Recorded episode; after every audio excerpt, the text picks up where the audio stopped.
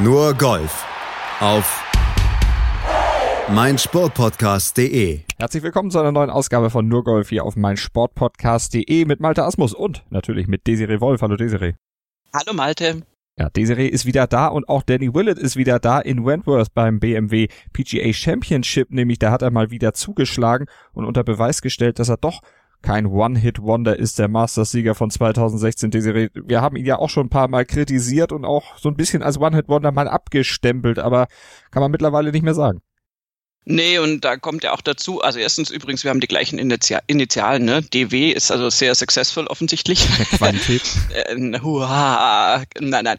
Ähm, nein, bei Danny Willett äh, war, also One Hit Wonder ist äh, dahingehend dann unfair, wenn man sich anschaut, was er für eine Verletzungshistorie hatte, nachdem er diesen Mastersieg eingefahren hat. Äh, insofern ähm, muss man da ganz äh, tatsächlich sich ein bisschen zurücknehmen und vielleicht auch ein paar Aussagen zurücknehmen, die man da kurz nach dem Masters-Absturz dann oder kurz nach dem Absturz nach dem Masters getroffen hat. Und eine kleine Verletzung hatte er auch in Wentworth auf der Schlussrunde nämlich erlitten, aber auch von der hat er sich nicht aus dem Konzept bringen lassen, auch nicht von diesen schwierigen Jahren, die Desiree eben schon kurz skizziert hat und auch nicht vom Druck, den das Heimpublikum natürlich auch so ein bisschen aufgebaut hat. Und wenn Danny Willett mal gewinnt, dann sind das eben ganz besondere Turniere, das weiß er auch selbst und das hat er auch gesagt. To be able to uh, win the tournaments that I've won over the last few years you know, they're really the iconic events. They're the, the creme de la creme against some great fields. They've been amazing. Und amazing war auch die lockere Antwort des unterlegenen John Rahm, wie er denn mit dem Frust der Niederlage umgehen würde. Nothing a good dinner and a bottle of wine can fix. Oh, gut essen, gut trinken, dann ist alles vergessen. Ja, Get Hammered und ach nee, das war was anderes. Das Moment. war Beef. Äh, das war Beef, ja. Der hatte jetzt nicht, nicht so, ja, also für ein bisschen Getting Hammered hat er auch Grund. Äh, nee, John Rahm, äh, ja, muss, glaube ich, da Danny Willard jetzt einfach den Vortritt lassen und sieht es auch genauso und hat auch bei sich selbst einfach ein paar Kleinigkeiten noch zu fixen, dass es eben dann reicht, so einen Danny Willett in der Form noch abzufangen. Das ist John Rahm an anderen Tagen auch durchaus zuzutrauen. Gehen wir gleich nochmal ins Detail und wir sprechen auch über die PGA Tour natürlich und da wird Donald Trump mittlerweile Angst und Bange, denn die Südamerikaner, die erobern langsam aber sicher seine Tour. Letzte Woche gewann Joaquin Niemann aus Chile das Windham Championship. Diese Woche setzte sich Sebastian Munoz aus Kolumbien durch und gewann das Sanderson Farms Championship und dann kopiert der Munoz auch noch eine amerikanische Legende. I saw Bones there and it just reminded me of Phil, you know, what would Phil do? was er genau wie Phil machte und welche bemerkenswerte Geschichte hinter seinem Aufstieg steckt, denn das ist eine wirklich tolle Geschichte, die Desiree uns gleich erklären kann und erzählen kann. Darüber sprechen wir gleich. Außerdem schauen wir auf die Ladies European Tour. Dort holte Nelly Korda ihren ersten Turniererfolg in Europa. Doch in der Order of Merit, da führt eine deutsche Esther Henseleit nämlich und das, obwohl sie noch überhaupt nichts gewonnen hat. Wie das sein kann, darüber sprechen wir auch gleich hier bei Nurgolf auf meinsportpodcast.de mit unserer Expertin Desiree Wolf und mit mir, mit Maltasmus. Hören, was andere denken auf meinsportpodcast.de. BMW PGA Championship in Wentworth. Unser erstes Thema heute hier bei Nurgolf auf meinsportpodcast.de. Danny Willett hieß nach 72 Löchern der strahlende Sieger beim Heimspiel im englischen Surrey beim Flagship-Event der European Tour. Und Willett, der lag letztlich drei Schläge vor John Rahm und dritter wurde Christian Besuidenhaut aus Südafrika mit vier Schlägen Rückstand. Ja, ausgerechnet Willett, der Mann, den viele, auch wir schon als One-Hit-Wonder verbucht hatten. Nach seinem Masters-Sieg 2016 war er in ein tiefes Loch gefallen, auch verletzungsbedingt, stürzte aus den Top 10 der Welt ab auf Platz 462. Und diesen Tiefpunkt hatte er letztes Jahr nach dem BMW PGA Championship eingenommen, als er von einer Vasektomie gehandicapt kaum laufen konnte und letztlich auch den Cut verpasste. Mai 2018 war das. Doch dann arbeitete er sich sukzessive wieder hoch, holte eine Top 10 bei der Italian Open gewann dann auch das Jahresendturnier, das DP World Tour Championship und nun eben auch das PGA Championship, das Flagship-Turnier der European Tour und gleichzeitig auch ein Turnier der Rolex Event Series und damit ist er einer von nur vier Spielern, die gleich mehrere dieser Rolex Series Titel auf dem Konto haben in ihrer Karriere. Desiree, ist er jetzt endgültig zurück in der Elite? Ähm, ich glaube, ja, das ist so ein bisschen schwierig, äh, das einzuordnen und dann ist es doch auch wieder gar nicht schwierig, das einzuordnen. Fakt ist, dass Danny Willett eine Verletzungshistorie hat, die natürlich äh, nicht so nach außen kommuniziert wird, wie jetzt zum Beispiel jedes kleine Zipperchen von, von, von einem Tiger Woods. Und dadurch ähm, ist es tatsächlich manchmal möglich, äh, das gar nicht so mitzukriegen, was der eigentlich alles hatte. Und es hat wirklich ihn schwerst gebeutelt nach seinem Mastersieg. Äh, es ist wirklich so, dass du sagst, hey, okay, da musste er erstmal durch. Und auch bei ihm ist es so, dass er auch jetzt sagt, ich bin einfach nur froh, wenn ich praktisch mal äh, nicht jeden Tag zwei Stunden auf einer Liege von einem Physio verbringen muss. Also jetzt nicht zur, zur Entspannung nach der Runde, sondern wirklich zur Behandlung. Und insofern ist der Abschluss des Danny Willett, da ist sicher auch Kopf dabei. Beim Golfen ist immer Kopf dabei. Und ähm, aber kombiniert mit den Verletzungen, die er hatte, ist es nicht so verwunderlich auf einmal, dass er sich auf Platz 462 der Weltrangliste wiederfindet. Und wie er sich daraus wiederum hochgearbeitet hat und, und aus dem tiefen, tiefen, tiefen Tal, was, also, weil das ist einfach diese grüne Jacke, die kriegst du ja jede Sekunde vorgehalten, in Anführungszeichen. Die ist zwar so ein Lifetime Achievement, auch wenn es bei Danny Willett, das kommt noch dazu, und ich glaube, das ist ein ganz massiver Faktor bei ihm mental auch gewesen, dass das immer so ein bisschen, also von außen dadurch befleckt war, dass man gesagt hat, na gut, Jordan Spieth hat ihm diesen Mastersieger hinterhergeschmissen. Also es war für mich so, das hatte für mich immer so ein kleines Geschmäckle, dass man das so sagt, äh, da, dabei nicht berücksichtigen, dass Willett immerhin noch diese Schlussrunde zu Ende spielen musste, auf einmal mit der Perspektive des Masters gewinnen zu können. Also man tut ihm da Unrecht und es ist aber einfach schon so, dass sich das dann auf dich selbst auch überträgt, aus meiner Sicht. Plus dann die ganzen Verletzungen, die er hatte. Und jetzt ist er seit ja, einem guten Jahr eigentlich wieder verletzungsfrei, soweit, dass er wirklich seine Qualitäten wieder zeigen kann und sein Spiel wieder zeigen kann. Und das ist unbestritten natürlich wirklich äh, Weltklasse. Und insofern hoffe ich, dass das jetzt ähm, ja, einfach jetzt eine, eine, Phase einläutet, der wird jetzt nicht jede Woche ein Turnier gewinnen, aber, aber wo er wieder einfach konstant ähm, in der Weltspitze auch mitspielen wird. Und ich meine, er ist so jetzt, also ich meine, wir sagen das manchmal inflationär, aber er ist so in dieser Form natürlich, wenn er die halbwegs halten mhm. kann, auch ein Kandidat für den Ryder Cup.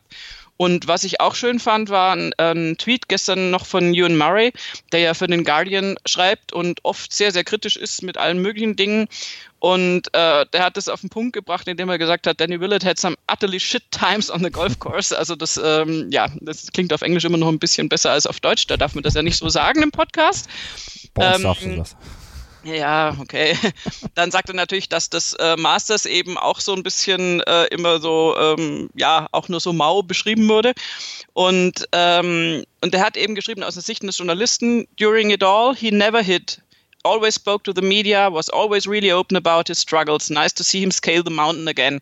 Und das ist eben auch was. Danny Willett ist halt einfach ein super Typ äh, völlig schräger Typ. Ich würde mit dem wahnsinnig gerne mal quatschen, wobei du tierisch aufpassen musst, weil äh, der Slang, den er da hat, dieses mhm. Sheffield English, das ist äh, wow. Also da muss man sich bemühen. Haben wir gleich noch eine Kostprobe, ja? Ja, das, also das ist, äh, ich höre gerade zurzeit äh, einen Podcast ähm, mit Danny Willett im Gespräch von der European Tour und ich musste, ich höre sonst, ich gebe zu, gerne mal anderthalbfache Geschwindigkeit, äh, weil ich sonst das Podcast-Pensum nicht zu Ende kriege. Und da habe ich aber sofort, ich war versucht, versucht, auf halbe Geschwindigkeit runter zu regeln.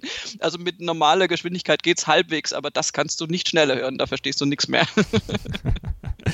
Und unseren kann man ein bisschen schneller hören, aber nicht, wenn Danny Willett spricht. Und der wird gleich sprechen. Gucken wir einfach mal darauf, wie er es denn geschafft hat, dieses Turnier zu gewinnen. Er ist auf jeden Fall schlaggleich mit John Rahm in die vierte Runde gegangen, hatte also am Moving Day zusammen mit Rahm dann die Spitze erklommen, beide am Samstag mit einer 68 sich da oben dann hingesetzt und dann ging es los mit der vierten Runde.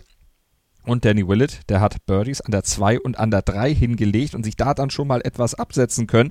Aber ganz wichtig war das elfte Loch aus seiner Sicht und auch aus Sicht von John Rahm. Das elfte Loch, wo Danny Willett zwar ein Bogey gespielt hat, aber man muss sagen, nur ein Bogey. Wir hören mal rein in seinen O-Ton. Danny Willett. Yeah, 11 and 12 really. 11 we made a we made we were in a bit of trouble and made a, a great 50 footer for bogey. I mean, one of those surreal moments where you don't want to say it to yourself, but you know when you win golf tournaments, things like that they do happen. I've watched enough tournaments on TV where there is a uh, there is a pivotal moment, and then obviously when when he didn't um, make birdie or par even on, on, on 12 as well, and we had a good look there for birdie. Yeah, that just them kind of couple of holes um, could have gone real one way or the other for both of us. Um, and yeah, you know, we still kept that slender two-shot lead, you know, down the last down the last six holes, and um, you know, to finish in the way we did, finishing birdie birdie on 17-18, just you know, really capped um, what's been a, for myself been a, a really impressive week. Also eine sehr beeindruckende Woche von Danny Willett und auch ein sehr beeindruckendes elftes Loch, bei dem er sich ja beim dritten Schlag das Handgelenk ein bisschen wehgetan hat. Da hat er 20 Minuten, sagte er später, mit zu kämpfen gehabt, hat auch Schmerzmittel äh, dagegen genommen und dann spielt er einen Putt aus 45 Fuß, hat er auch gesagt. Das sind, wenn man es umrechnet, knappe 14 Meter und den Loch der zum Bogey.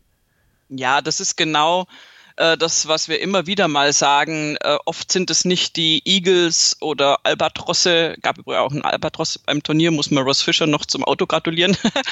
aber, aber nicht in der Schlussrunde, das war schon am Tag davor. Und ähm, und bei Danny Willett ist es tatsächlich äh, so, dass dieses Bogey ein, ein unfassbares Bogey war. Dieser Bogey-Safe ist viel, viel mehr wert als manche Birdies äh, davor und danach. Die addieren sich natürlich alle auf zum, zum Endergebnis, aber es war ein völlig, also aus meiner Sicht nicht machbarer Putt zum, zum Bogey. Was heißt aus meiner Sicht? Also halt sehr unwahrscheinlich. Also nicht so, dass du sagst, ja, ja, das klappt schon. Und er hat einen wunder, wunder, wunderbar austarierten Putt da ähm, wirklich dann gelocht. Und das sind die Big Moments, weil da geht es einfach drum, okay, ich verliere jetzt einen Schlag, aber ich verliere nicht zwei.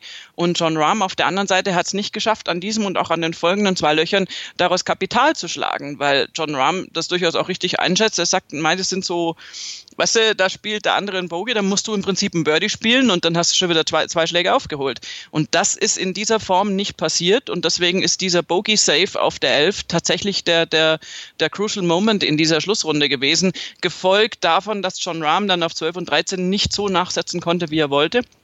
Und, aber das sind halt, äh, das sind die Dinger, die du, die du dann letztendlich angibst als, als, nicht als Wendepunkt, weil Danny Willard war ja eh schon vorne, aber als entscheidenden Punkt, diese Führung wirklich heimzubringen.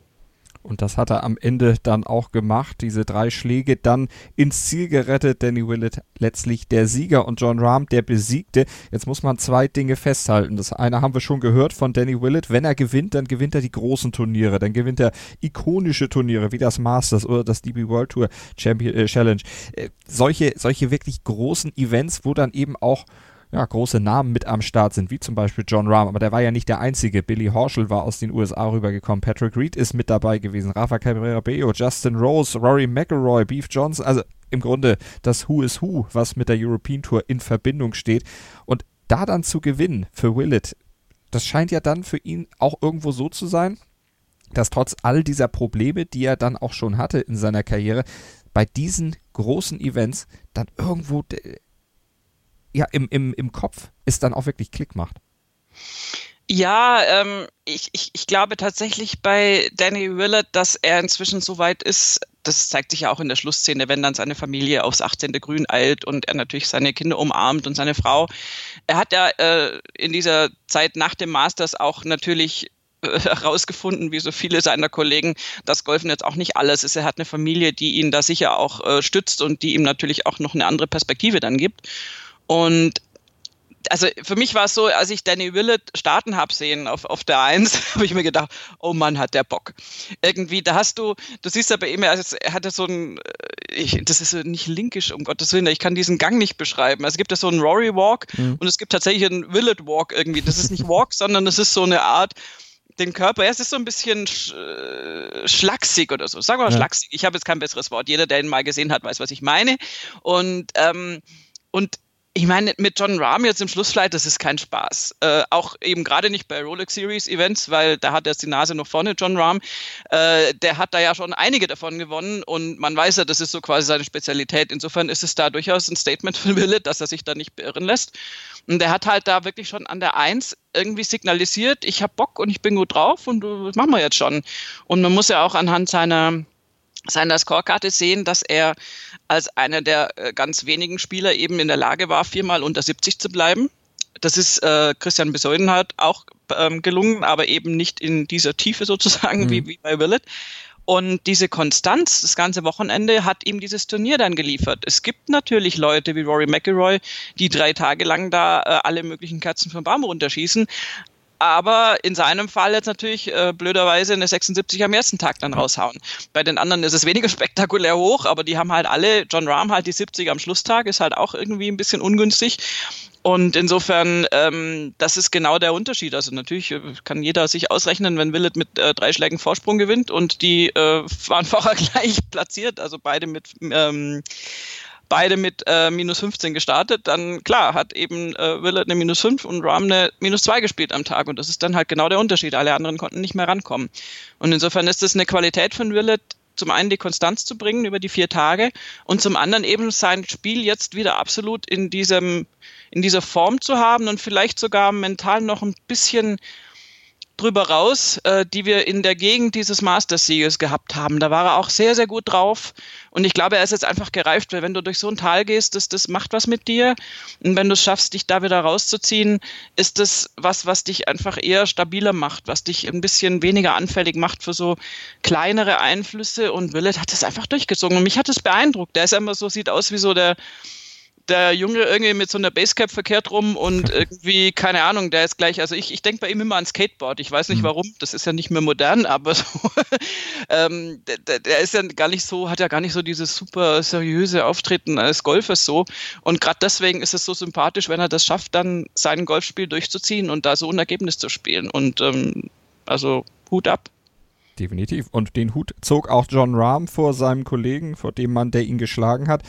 Hat Rahm auch gesagt, an der 11, das war so der entscheidende Moment. Da habe ich dann auch gemerkt, ne, geht irgendwie heute nicht. Und er hat dann sich auch noch im Gespräch mit der European Tour weiter zur Niederlage geäußert und auch zur Bewältigung dieser Niederlage. Wir haben einen kleinen Auszug vorhin schon im einleitenden Teaser gehört.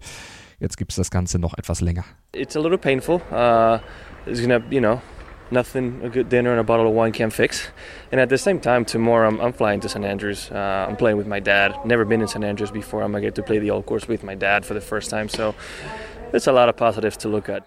Also Home of Golf zur Frustbewältigung mit Papa dann schön beim Pro M mitspielen. Und das tut übrigens auch Rory McIlroy. Und der hat, genau. und der hat ein schönes Zitat gebracht, nachdem er ja am ersten Tag, du hattest es eben schon erwähnt, mit einer 76 äh, eigentlich nichts getroffen hat und sich danach dann so in Cut gezittert hat und das Wochenende sehr, sehr gut gespielt hatte mit einer 65 und einer 67. Der hat gesagt, jetzt spiele ich mit meinem Papa und immerhin kriegt der jetzt einen halbwegs äh, in Form kommenden Spielpartner, um es äh, ein bisschen, bisschen freundlicher zu formulieren.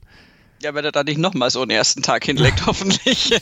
ja, das ist, ähm, weißt du, das ist, das macht Rory McIlroy so wahnsinnig menschlich irgendwie. Also ich, ich, ich, ich wusste das. Es war mir, Entschuldigung, also es ist natürlich anmaßend, aber es war mir so klar, dass nach diesem ersten Tag, dass er am zweiten Tag alles in Grund und Boden spielt und den Cut noch schafft. Das war irgendwie klar, mhm. das ist immer so. so. Weißt du, da, du weißt, es gibt diesen einen Ausrutscher, aber Rory McIlroy ist halt jederzeit auch in der Lage, dann ein entsprechendes Ergebnis zu spielen, um noch irgendwas zu schaffen, den Cut zu schaffen oder die Top Ten zu schaffen oder whatever. Und natürlich hat er sich dann erst noch nach vorne gespielt, hat sich noch in die Top Ten gespielt. Ähm, ich denke auch, dass sein Vater froh ist, dass er nicht mit der 76 jetzt im, im Nacken ankommt, sondern da nochmal drei positive Runden drauf gespielt hat. McElroy spielt wenn er halbwegs äh, äh, ja, äh, in, in, Form ist, also das ist noch nicht mal generell golftechnisch gemeint, das ist er zurzeit immer, aber wenn er halt nicht so einen Aussetzertag hat, sagen wir es mal so, äh, ist das einfach äh, immer noch das Golf, was ich mir am liebsten anschaue. Also das ist äh, unbestritten. Ich, ich finde das einfach, also allein wenn du ihm zuschaust, wie er, wie er die Drives raus hat, das hat für mich den perfekten Mix aus Athletik und, und natürlich sowieso das, was rauskommt, ist ja unbestritten mit das Beste äh, in, in der ganzen Welt. Mhm.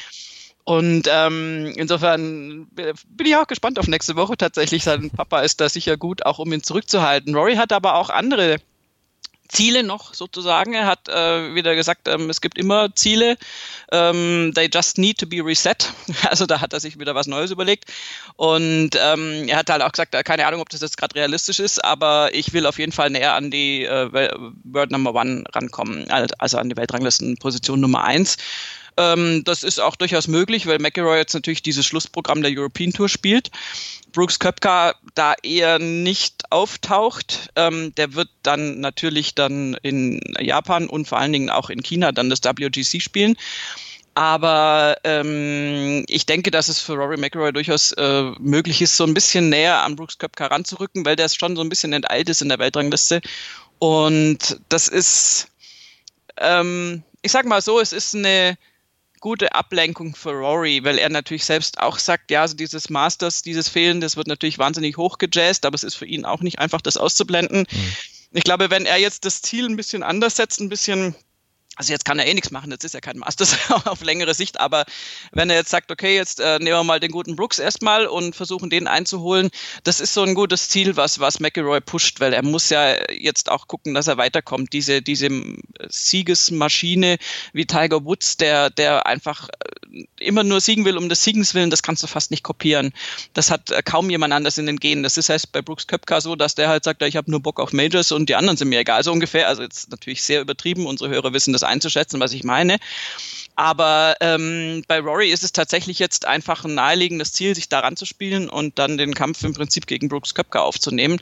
Und ich bin sehr, sehr gespannt, wie sich das äh, dann weiterentwickelt. Und er ist jetzt natürlich drin. Also äh, Brooks Köpker hat jetzt ja Päuschen gerade und Rory ist jetzt in diesem Endspurt der European Tour drin. Und ähm, ja, wenn wir jetzt mal so diese Einzelausrutscher, wie jetzt auch wieder den Donnerstag, ich möchte ja nicht erwähnen, wo das schon mal passiert ist dieses Jahr, war übrigens auch auf dem gleichen ähm, Inselchen, ähm, dann also wenn er die nicht hat, ist er sowieso da ganz vorne mit dabei. So ist es. Mal gucken, wie es weitergeht für Rory McIlroy und wir müssen auch gucken, wie es weitergeht für Martin Keimer. Wenn wir bei Danny Willett sagen, drei Runden, äh, vier Runden unter 70, Martin Keimer leider vier Runden 70 und schlechter. 70, 74, 73, 73 immerhin im Gegensatz zu seinem äh, Landsmann Maximilian Kiefer immerhin den Cut geschafft und am Ende geteilter 57. geworden. Aber Martin Keimer, der wirkte vor einigen Wochen doch schon eher auf einem Sprung in eine andere Richtung, also eher nach oben.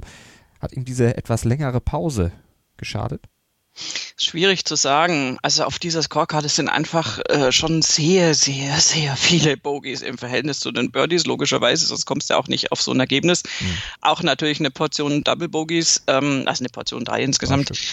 Ähm, ja, aber es ist halt, äh, das ist schon also das, das musst du nicht so spielen. Äh, auffällig ist allerdings, dass er sich damit immerhin noch vor Ian Poulter, vor Tommy Fleetwood, ähm, also wirklich vor, vor sehr äh, durchaus hoch einzuschätzende Kollegen geschoben hat, ähm, die jetzt da auch nicht irgendwie äh, das Allerbeste aus sich rausholen konnten. Ian Poulter auch mit, mit einem nahezu gleichen Ergebnis, der hat am Moving Day sogar eine 77 gespielt auch Tommy Fleetwood mit einer verheerenden Schluss 76 hatte aber auch schon am, am Freitag eine 75. Also das ist so irgendwie, da gab es einige, die damit nicht so zurechtgekommen sind. Also ähm, auch Matthew Fitzpatrick zum Beispiel. Also wirklich so die ganze englische Creme de la Creme, der eiert da auch bei einem Gesamtergebnis von Even Pardon rum, hat auch nur 70er Runden und drüber gespielt.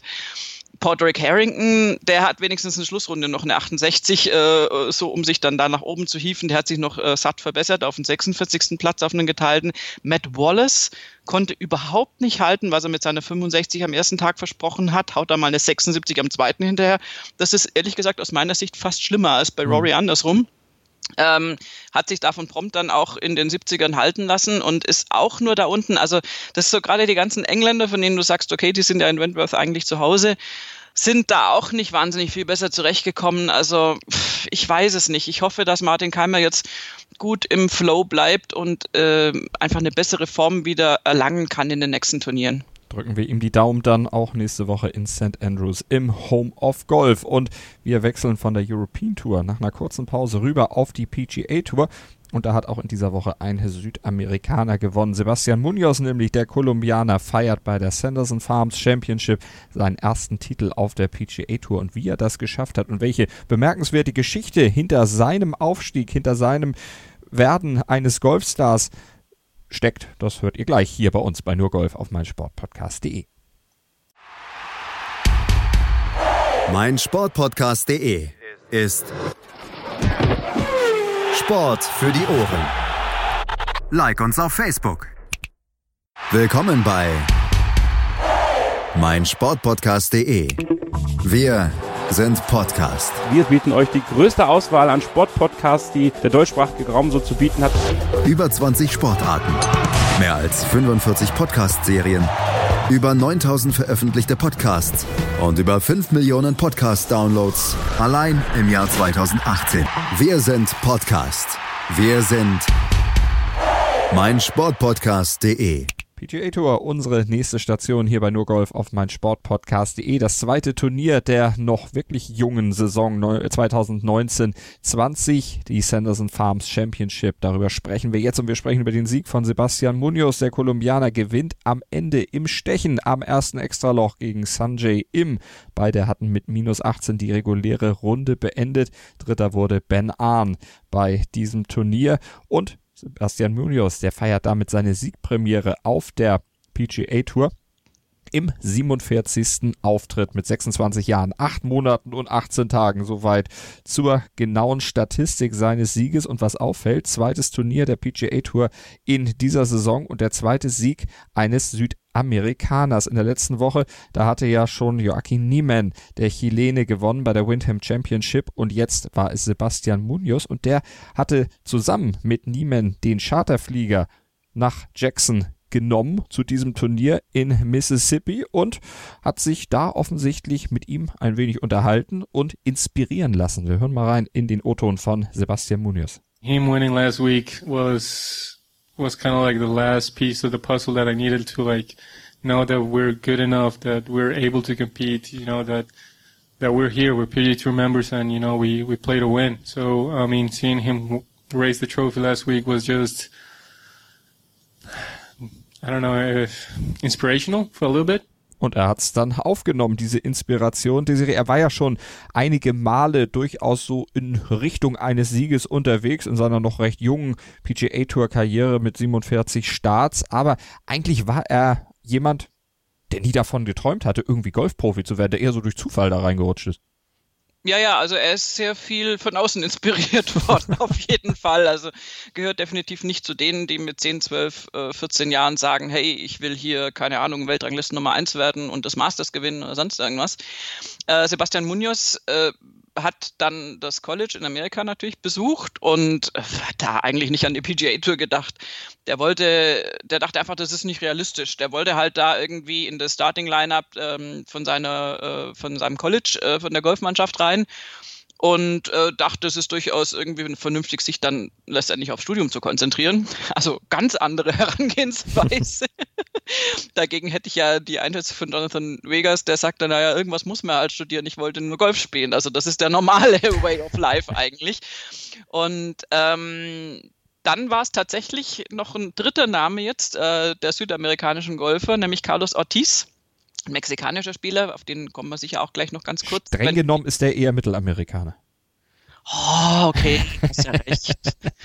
Aber für Donald Trump ist alles unterhalb der USA ich sowieso. Ich wollte gerade sagen, also. alles, alles südlich der, alles südlich der Mauer. Also, also ähm, gut, also sorry für diese Fehleinschätzung, ist völlig recht. Ähm, ich war da eigentlich auch schon, wieso, egal. Also Carlos, Carlos Ortiz hat dann letztendlich äh, dann bewirkt, dass Sebastian Munoz äh, um, äh, umgedacht hat. Äh, weil Ortiz war dann auf der Corn Ferry Tour und hat in seiner ersten Saison dort ähm, gespielt. Da war Munoz gerade im Junior Year auf, der, auf dem College und Ortiz hat gleich mal dreimal gewonnen und hat dann Munoz da irgendwie inspiriert, äh, doch mal irgendwie ein paar Stunden anstatt in der Bibliothek dann auf der Driving Range zu verbringen. Und Munoz war aber immer noch so, dass er da einen Riegel vorgeschoben hat und gesagt hat, hey, also äh, er wird nur pro wirklich dann, wenn er in seinem College-Abschluss ja auch mal gewinnt. Äh, sonst geht er zurück nach Kolumbien und arbeitet auf der Kautschukplantage von seiner Familie. Also äh, perfektes Mindset eigentlich für den, für den Sohn, der mal das Unternehmen übernehmen soll. Dann hat er natürlich prompt so ein Pech äh, zweimal gewonnen in seinem letzten College-Jahr. Und ähm, dann hat er gesagt, na gut, ich habe es versprochen, also let's go. Und dann ist er eben dann äh, auch auf die Corn Ferry Tour. Ähm, hat im zweiten Start dort dann gleich gewonnen natürlich und äh, dann die äh, PGA Tour Karte sich erspielt, hat tatsächlich auch sein allererstes Turnier auf der PGA Tour bei der Sanderson Farms gespielt, aber eben vor drei Jahren. Und jetzt nach drei Jahren äh, dann den äh, amtierenden Rookie of the Year dann da geschlagen und ähm, ja, ich finde, das ist schon, also dazu passt das, was du vorhin erzählt hast und auch der O-Ton, den wir gehört haben, eben dazu, dass es so ein bisschen ungläubig wirkt bei ihm. Also ungläubig im Sinne von, hä, ich hätte jetzt gar nicht gedacht, dass das klappt so. Ne? Also mhm. und, ähm, und auch diese, diese Aussage, dass er durch diesen Sieg von Joachim Niemann erst so ein bisschen den Gedanken hatte, okay, wir, wir können tatsächlich gewinnen. Ehrlich gesagt, das ist äh, zeigt auch eine ganz, ganz gehörige Portion von wie, wie, oh Gott, wie drücke ich das jetzt politisch korrekt aus? Ähm, davon, dass einfach die amerikanischen Golfer ganz, ganz weit oben in der Hierarchie mhm. stehen und dass man eigentlich, also aus Südamerika, da jetzt nicht so wahnsinnig viel erwartet, normalerweise. Ich meine, wir haben da natürlich prominente Ausnahmen auch in der Vergangenheit. Ich sage jetzt Ausnahmen im Sinne des Denkens. Ähm, jetzt fällt mir zum Beispiel Angel Cabrera ein, aber er ist nicht der Einzige, um Gottes Willen. Aber natürlich ist jetzt der südamerikanische Golfer an sich oder auch der mittelamerikanische, um jetzt Abraham Anster und, äh, und Ortiz noch mit reinzunehmen, ist natürlich eher eine Ausnahme mhm. und gerade auch vor allen Dingen auf dem Siegerpodest. Und ähm, ich, aber Sebastian Munoz hat ein absolutes ähm, wie soll ich sagen, äh, Winner auftreten. Also der hat das so nicht solide, sondern souveränst nach Hause gespielt. Und insofern denke ich, das ist jetzt vielleicht schon einfach ein Signal auch an noch andere Kollegen da, äh, die jetzt vielleicht nicht ganz so defensiv in ihrer Denkweise da rangegangen sind, aber sich da aufgemuntert zu fühlen. Und also definitiv, ich meine, zwei äh, von zwei Turnieren gespielt, äh, zwei äh, südamerikanische Siege, das ist schon mal was Neues. Das hatten wir so bisher nicht. Definitiv. Äh, Munoz, der hatte ja mit einem Schlag Vorsprung den Tag begonnen und dann sah es zunächst aber so aus, als wenn Sanjay Im dann doch ein bisschen aufholen könnte, ihm das Ganze dann auch nochmal streitig machen würde. Die beiden mussten ja auch ins Stechen am ersten Extraloch dann letztlich gehen, aber auf der Runde, da gab es an der 6 schon mal so eine kleine kritische Situation, die Munoz überstehen musste, ein Up and Down, was ihm letztlich ja auch natürlich das Stechen brachte und letztlich auch mitentscheidend für den Sieg war. Und da hat er Folgendes zugesagt in seiner Pressekonferenz. Yeah, so on six I hit my driver left and yeah, I was unlucky enough that it hit one of the first trees and came back. So by my calculations, we had like 235 front with not a lot of options in front of me. Like had to keep it low and the fairway run, runs on an angle. So it would have, it was really easy to hit it from the rough to the rough. I hit my three wood. Uh, if I just slice it, which is the shot I feel more comfortable with, fade instead of draw, I could give myself a chance. And, you know, I saw Bones there and I just reminded me of Phil, you know, what would Phil do? And I'm like, well, you know, uh, fortune favors the bold. So took it, took, to believed in myself, pulled a shot and got the up and down, make it all worth it. Ja, ein Up and Down macht man, wenn man so spielt wie Phil, The Thrill. ja, aber was ich wirklich nett finde, ist, dass er sagt, er hätte bei uns gesehen, also Jim McKay, hm. den ehemaligen Caddy von Phil Mickelson, und sich davon inspirieren lassen. Das ist natürlich auch mal eine nette Wirkung, die so ein On-Course-Kommentator hat auf Spieler. Aber das ist eben auch ähm, ich meine, du musst sehr, sehr oft äh, strategisch sinnvolle Entscheidungen treffen, aber die äh, ganz äh, coolen Siege fährt man halt auch öfter mal ein, indem man nicht nur ganz vernünftig spielt, sondern auch mal so spektakuläre Sachen einfach wagt. Und Munoz stellt sich dann halt hin und sagt, ja, okay, ich habe da an Phil Mickelson gedacht und ähm, ja, dem Mutigen gehört die Welt, jetzt probieren wir das einfach. Und ähm, das kann natürlich auch im absoluten Desaster enden, da ist dann auch manchmal Glück mit dabei aber auch Mut und sich das zutrauen. Und, und insofern, das ist ein bisschen das, was ich meine mit, der hat ein gutes, ein, ein gutes Mindset. Also für, so für mich, wenn ich ihn jetzt so höre und wenn mhm. ich ihn spielen sehe, finde ich, das ist ein, das ist ein gutes äh, Gesamtpaket, was er da hat. Und das ist jetzt durchaus so, dass ich ihm zutraue, dass er da noch öfter weiter vorne zu finden ist. Er hat auf jeden Fall auch das Spiel 57 von 72 Greens in Regulation getroffen, insgesamt 112 Putts an den vier Turniertagen nur gebraucht. Also das ist auch schon mal sehr, sehr stark. Nur drei Bogies gespielt. Eins am Donnerstag, eins am Freitag und eins am Sonntag. Am Moving Day war er Bogie frei und Insgesamt hat er jetzt zehn seiner zwölf Runden im Country Club von Jackson Paar oder besser gespielt. Also dem liegt auch noch dieser Kurs und folgerichtig hat er am Ende dann das Ding auch gewonnen. Aber er hat natürlich auch gewonnen, weil Sanjay Im ja letztlich zwar auf seiner Schlussrunde eine 66 gespielt hat, das reichte aber nicht. Er kam auch irgendwo ein bisschen spät in Wallung. Drei seiner letzten fünf Löcher hat er mit Birdie gespielt. Entschuldigung, aber in Wallung ist schön. aber kam er zu spät in Wallung? naja, ich meine, wenn ich mir jetzt die fünf Birdies anschaue, die er auf den Frontline schon gespielt hat, jetzt mit einem kurzen Bogey unterbrochen an der ja. 7, äh, war da schon ein bisschen Wallung im Vorfeld. er hatte dann eine kleine Dürrephase, wenn man so möchte, von 10 bis 13 äh, mit drei Pars und einem Bogey und dann kam die von dir angesprochene Schlusswallung. Ähm, Äh, ja, Mai. Also das ist, ähm, das war tatsächlich so, dass da in der Mitte mal so ein bisschen äh, Sand im Getriebe war bei. J. Im. Äh, allein, dass er dann diese drei Birdies noch in Serie hinterher schieben kann, zeigt schon, dass er absolut äh, da ja, äh, dass da mit ihm zu rechnen ist. Und er sah zu dem Zeitpunkt ja eigentlich auch dann aus wie äh, nicht das absolut sichere Sieger, aber Munoz hat es ja durchaus dann erst am allerletzten Loch geschafft äh, sich da noch äh, mit seinem Birdie an der 18, was, also die 18 war eines der schwersten Löcher und da haben wir, glaube ich, vier Birdies insgesamt am Schlusstag gesehen, wenn überhaupt. Und bei den meisten ging es da halt um nichts mehr oder um nicht mehr so viel. Ähm, mit diesem Birdie hat er sich ja überhaupt erst ins Playoff gespielt. Das heißt, äh, eigentlich hätte äh, Sang Im ja, hätte, hätte, hätte. Der, der wird sich auch hinsetzen und sagen, hätte ich nur, aber der war eigentlich gut dabei und das war eine knappe Sache und nur durch diesen wirklich äh, großartigen äh, äh, Safe und nicht Safe, aber durch dieses großartige Birdie von, von Munoz an der 18 ist ja dann überhaupt das Playoff zustande gekommen. Ich hatte auch gedacht, naja, eigentlich müsste das reichen für St. James.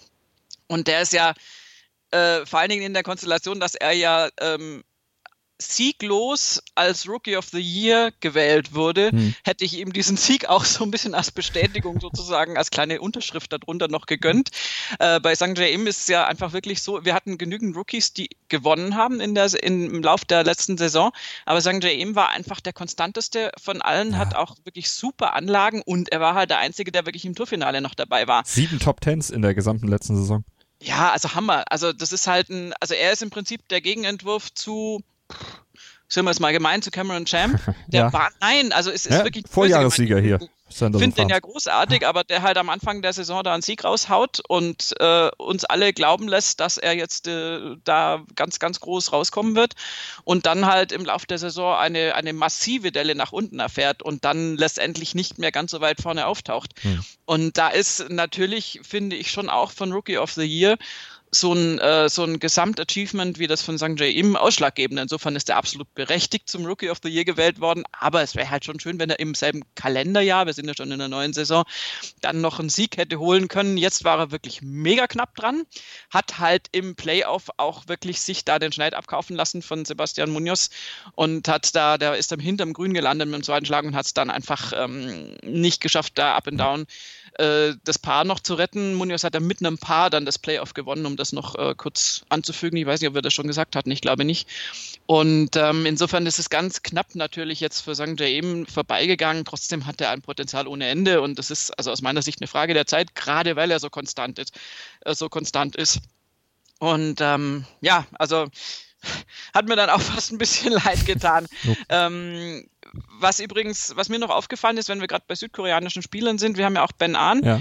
noch äh, unterwegs und ähm, also er war für mich jetzt in der Schlussrunde auch so einer der äh, wie soll ich sagen, also der, der hätte wirklich große Chancen auf den Sieg gehabt, war ja in dieser Gruppe derer, die da, äh, die da weit genug vorne lagen dafür. Und der hat halt irgendwie auch, also die Schlussrunde dann gerade auch in der wichtigen Phase, so nach dem Turn 13, 14 hat er Bogi gespielt, auf einem paar Dreien Bogi, auf einem paar Fünfen Bogi. Das sind so, äh, das waren so zwei Löcher, das, da hat es halt auch gerade überhaupt nicht sein müssen, so ungefähr. Und äh, das war wirklich sehr unglücklich und äh, also bei ihm war es so ein bisschen, hatte ich so ein bisschen den Eindruck, der kämpft damit, weil das haben wir schon öfter gesehen, dass er in der Schlussrunde gut mit dabei war und dann sich halt doch auf Platz 3, 4, 5 hat verfrachten lassen. Der kämpft im Moment noch damit, das, das abzuschließen, da mhm. dann in der Schlussrunde so richtig aufzudrehen und dann äh, das, das durchzuziehen, weil er hat ja absolut gut genug Tage gezeigt. Die ersten beiden mit den 2x66 waren ja nun wirklich ein Ausrufezeichen. Und dann hat er halt die Konkurrenz rankommen lassen und dann letztendlich ihn auch überholen lassen. Das ist so ein bisschen schade. Also bei Ben Ahn, der ist für mich so ein bisschen, also St. Jaim war irgendwie knapp verpasst und Ben Ahn ist so ein bisschen eine vergebene Möglichkeit. Der liegt mhm. zwar jetzt natürlich im Gesamtergebnis nur einen Schlag hinter den beiden, die dann ins Playoff gingen.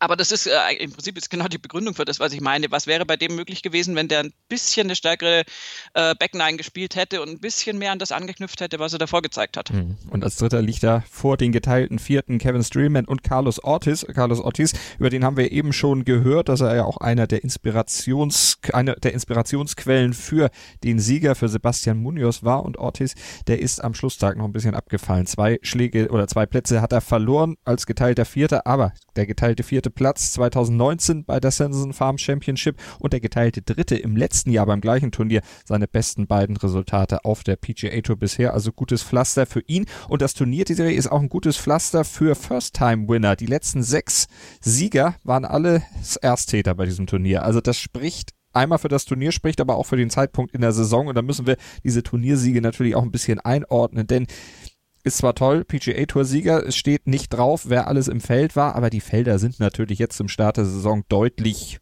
weniger stark als jetzt in drei Monaten. Ja, also du hast da natürlich äh, ein paar davon äh, treiben sich gerade in Europa rum, wo es ja auch Geld zu gewinnen gibt, also ein paar äh, Euros oder Dollar. Ähm, siehe Billy Horschel, Patrick Reed und so weiter, die ja dann wirklich Spaß haben, da auch auf der European Tour jetzt abzuschlagen und auch entsprechende Motivation.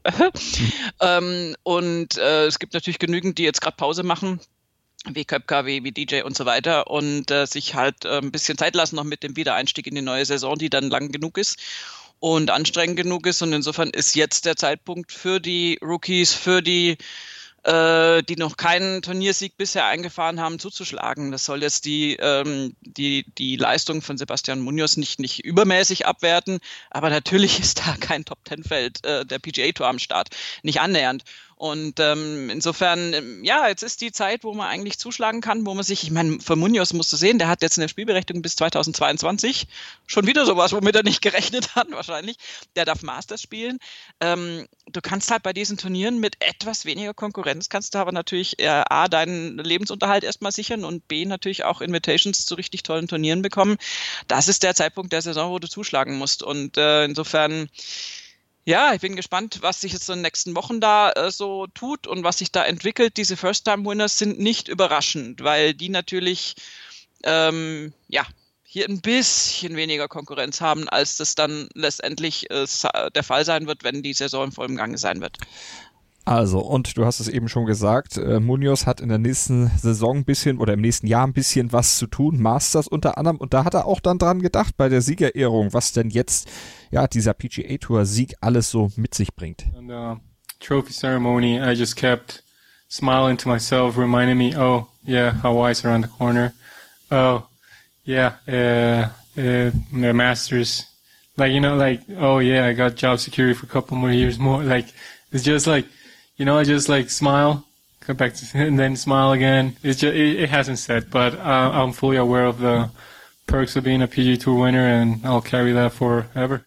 Das Dauergrinsen wird ihm also noch ein bisschen im Gesicht stehen. Wir werden das genau verfolgen. Natürlich hier bei nur Golf auf mein Sportpodcast.de können noch sagen, Alex Shaker geteilter 61. Also immerhin in den Cut gekommen, der Deutsche bei diesem Turnier. Und nach einer kurzen Pause, da haben wir bessere Platzierungen aus deutscher Sicht noch zu besprechen. Wir schauen nämlich auf die Ladies European Tour und da gab's doch tatsächlich wieder drei Top 15 Platzierungen aus deutscher Sicht bei der Lacoste Ladies Open de France und es gibt eine deutsche Führende in der Order of Merit. Dazu gleich mehr hier bei uns bei Nurgolf auf meinsportpodcast.de. Hören, was andere denken auf meinsportpodcast.de. 90 Minuten, zwei Teams, pure Emotion. Es geht wieder los. Die Fußball-Bundesliga auf meinsportpodcast.de. Abonniere jetzt deinen Bundesliga-Podcast und sei dabei im Bully Special. Weserfunk. Auf die Zirbelnuss. Füchsle Talk. BV Beben. Unter Flutlicht. Werkskantine am Wasserturm. Und viele mehr. Die Fußball-Bundesliga auf meinsportpodcast.de. Nur Golf auf mein Sportpodcast.de. Last but not least sind die Ladies dran. Lacoste Ladies Open de France auf der Ladies European Tour. Und dort setzte sich am Ende Nelly Corda durch. Die gewann mit minus 15. Acht Schläge Vorsprung vor Céline Boutier aus Frankreich. Caroline Hetwall aus Schweden wurde mit zehn Schlägen Rückstand Dritte. Desiree, da kann man wirklich sagen, ist das eine Wiedergutmachung für den verlorenen Solheim Cup? Ja, aber mal ganz locker. ja, Nelly Corda hat da schon so ein bisschen ähm, den Unterschied klar gemacht zwischen der LPGA Tour und der LET. Äh, das war uns durchaus vorher auch schon bekannt. Ähm, ich hätte es nicht ganz so deutlich gebraucht im Leaderboard, die armen europäischen Damen. Ähm, du hast mit Céline Boutier auf zwei und Caroline Hedwar ja zwei Solheim Cup Damen dabei und da sieht man eben mal wieder, dass es äh, ein Unterschied ist, ob du ein Turnier spielst, vier Tage am Stück spielst, die alle halt einfach gezählt werden als Zählspiel oder ob du Matchplay spielst äh, Celine Boutier mit einer ganz tollen Vorstellung beim Solheim Cup. Ich meine, da ist jetzt ehrlich gesagt auf Siegerseite natürlich auch manchmal ein bisschen mehr die Luft raus als bei Nelly Corda, die zwar mit zusammen mit ihrer Schwester ja die beiden besten Spielerinnen des, des äh, amerikanischen Teams waren, äh, aber natürlich eben dann knapp äh, nicht gewonnen habe. Wir haben ja darüber berichten äh, dürfen und äh, insofern war für Nelly Corda schon Motivation genug, da glaube ich ähm, mal äh, zu zeigen, wo der Hammer hängt und das hat sie in beeindruckender Art und Weise getan. Ähm, was aber auf jeden Fall, also mein Nelly Korda wird ja nun nicht immer da rumhängen. Also sie hat tatsächlich gesagt, sie würde auch gerne mal noch ein Turnier in, in Tschechien spielen, weil sie natürlich äh, ihre Eltern daherkommen und äh, Petro Korda ist ja nun wirklich jedem von uns noch ein Begriff, wenn man mal Tennis geschaut hat vor ein paar Jährchen. Und äh, insofern wird sie sicher vielleicht ab und an mal noch auf der Ladies European Tour spielen. So quasi ein bisschen wurzelbedingt. ähm, aber normalerweise äh, ja, würde dieses Ergebnis einfach wegfallen und wir hätten das Feld ein bisschen näher beieinander liegend. Ähm, ja, ich weiß nicht, das war jetzt äh, ja so ein bisschen, ist so ein bisschen heftig, glaube ich, für die für die Damen der Ladies European Tour. Ja, aber ich denke, die Spitze kann sich mit dem Sieg beim Solheim Cup dann in der letzten Woche durchaus trösten und das äh, dann sicherlich so entsprechend auch verbuchen. Aber wir können auch was verbuchen aus deutscher Sicht, nämlich zweimal fünfte Plätze. Laura fünf Stück und Olivia Cohen, die haben den geteilten fünften Platz zusammen mit Asahara Munoz, Julia Engstrom und ja, Manon de Roy aus Belgien eingefahren und Esther Henseleit, die ist nochmal Zwölfte geworden. Genau, ähm, Esther Henseleit äh, hat ja eine interessante Formkurve auch gehabt, hat unfassbar gut angefangen, war ja praktisch immer Top 5 in ihren ersten Starts als äh, Rookie auf der Ladies European Tour hatte dann eine Delle, als es an die Majors ging, da hat sie nicht so richtig irgendwie reingefunden, also noch nicht auf jeden Fall, also das ist ja nun wirklich äh, klar, dass das äh, einfach nur ein Erfahrungsgewinn ist für sie und dass das mit Sicherheit kommen wird. Hat durch diese Delle dann letztendlich auch keine Solheim Cup Nominierung einfahren können, was ich äh, so gern ich deutsche Spielerinnen da sehe, aber immer noch ehrlich gesagt gut finde, weil ich, äh, ich ich, ich, also so sehr ich ihr das gegönnt hätte als persönlichen Erfolg, aber ich glaube, das ist kein gutes Pflaster, um, um zu lernen. Also dann schon, aber Henseleit hat noch so viel Zeit und äh, ich glaube, das ist besser, wenn sie da nicht ganz, ganz früh in diesen Solheim Cup geschmissen wird. Vielleicht hätte sie da wahnsinnig was beitragen können, man weiß es nicht, man wird es nie wissen, vielleicht wissen wir es in zwei Jahren. Ähm, aber sie ist jetzt wieder so ein bisschen auf dem Weg nach oben, bringt jetzt wieder bessere Ergebnisse. Der zwölfte Platz jetzt auch, ähm, ja, okay. Und wenn das jetzt so alles so mittelmäßig klingt, was ich jetzt sage, auch von der Begeisterung her, äh, spiegelt es natürlich nicht wider, dass sie trotz allem, äh, auch vor allem aufgrund ihrer sehr, sehr konstanten frühen Saisonergebnisse, äh, tatsächlich als Rookie die Order of Merit anführt. Das ist natürlich eine Riesensache. Da hat sie die Spanierin Nuria Iturios äh, ablösen können. Und äh, sie gibt jetzt durchaus als Spielziel äh, des Jahres an, natürlich, dass, äh, dass sie die Order of Merit vielleicht gewinnen kann. Und äh, damit kombiniert vielleicht auch noch den Rookie of the Year. Ich meine, den Rookie of the Year, ehrlich gesagt, müsste sie auf jeden Fall bekommen aus meiner Sicht. Also da sehe ich nicht, was dagegen sprechen würde. Und ähm, das ist natürlich ein, äh, eine Leistung, die nicht viele gebracht haben, Rookie of the Year zu werden und die Order of Merit zu gewinnen ganz ehrlich, ich würde ihr wahnsinnig gönnen, dann noch einen Turniersieg irgendwie einzufahren, aber wir werden sehen. Aber das ist auf jeden Fall natürlich jetzt so ähm, für mich jetzt schon, auch wenn die Saison noch gar nicht vorbei ist, schon so ein, ähm, so, so was von Interesse, wie wird es im nächsten Jahr laufen? Die deutschen Damen da auch mit Laura Fünfstück, äh, Caro Lampert ähm, und wen habe ich jetzt vergessen? Oh Gott. Olivia Cohn. Ja, natürlich. Die ja auch Fünfte in der Saisonwertung ist in der LET Order of Merit. Und wo man auch sagen muss, die deutschen Damen profitieren natürlich jetzt in dieser Wertung auch ein bisschen davon, dass sie viel Spielerinnen sind. Wenn wir mal gucken, Esther Hinseleit 14 Turnierstarts gebraucht, um diese 494,66 Punkte einzufahren, die sie eben an die Spitze der Order of Merit bringen. Noria Itorius im Vergleich 488,95 Punkte, die hat nur fünf Turnierstarts gebraucht. Aber das soll diese Platzierung natürlich nicht schmälern. Nee, nee, schmälern nicht. Äh, das ist klar, dass da die meisten, und mein Nuria Iturius ist tatsächlich eine Ausnahme da, auch an Van Damme, die natürlich dann LPGA spielt, auch Celine Boutier, die eben LPGA verstärkt spielt. Ähm, das sind, ja, genau, das sind die mit äh, einstelligen äh, Appearances da auf der Ladies European Tour. Ähm, das ist halt immer so ein bisschen das Lästige, das ist ja auf der, auf der Herrentour nicht, nicht weniger so. Ich meine, da gibt es das normale Feld in Anführungszeichen, was halt alles spielt auf der European Tour. Und dann gibt es halt Leute wie Rory McIlroy, John Rahm und so weiter, die halt normal PGA Tour spielen, dann zu den Großereignissen rüberkommen und dann meistens mit diesen riesen Zählergebnissen, also die geben ja meistens dann noch viel, viel mehr Punkte als das gemeine Turnier, äh, dann doch die Saisonwertung noch holen. Ich meine, das ist da, da sieht es ähnlich aus. Die spielen halt auch ihre vier, fünf Turniere fertig aus und holen da im Saisonendspurt womöglich dann noch den Cup. Und ich glaube, Henseleit wäre es zu gönnen, äh, diese Wertung tatsächlich heimfahren zu können, ohne überholt zu werden von jemandem. Und im Moment sieht es jetzt auch nicht danach aus.